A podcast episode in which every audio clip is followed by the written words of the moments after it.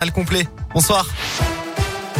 Bonsoir Alexis, bonsoir à tous. À la une de l'actualité dans un entretien téléphonique d'une heure 45, Vladimir Poutine a affirmé tout à l'heure à Emmanuel Macron qu'il atteindrait ses objectifs en Ukraine, soit par la négociation, soit par la guerre. Selon les mots de l'Elysée, Emmanuel Macron l'a trouvé très déterminé à atteindre ses objectifs dans ce que le président russe appelle la dénazification et la neutralisation de l'Ukraine. Vladimir Poutine a enfin assuré à Emmanuel Macron qu'il n'était pas dans son intention d'attaquer les centrales nucléaires ukrainiennes, dont celle de Tchernobyl. Du côté de la campagne présidentielle, Jean-Luc Mélenchon était à Lyon cet après-midi.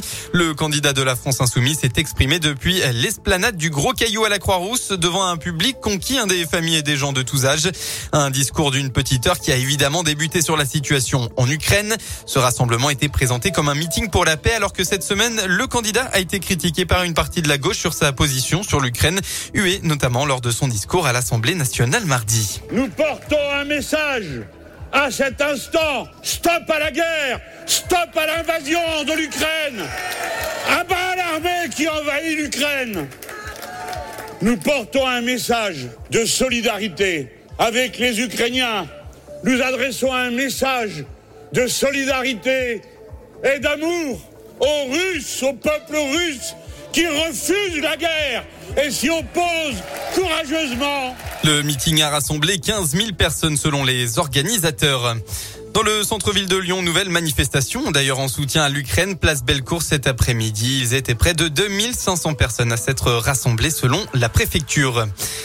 Un grand panache de fumée près de Lyon à Saint-Priest. Un incendie s'est déclaré dans un entrepôt logistique de climatisation. Le feu aurait démarré en milieu de journée. Jusqu'à 80 pompiers sont intervenus.